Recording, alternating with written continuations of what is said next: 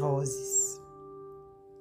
Há sobre os prantos, há sobre as humanas, vozes que se lamentam nas torturas, outras vozes mais doces e mais puras, como um coro dulcíssimo de hosanas.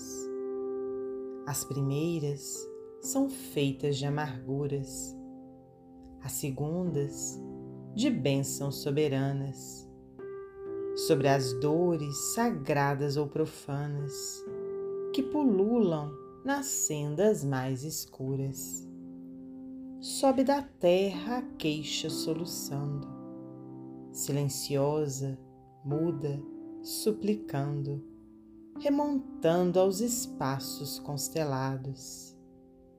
Desce dos céus a voz amiga e mansa, fortificando a vida da esperança, patrimônio dos seres desgraçados.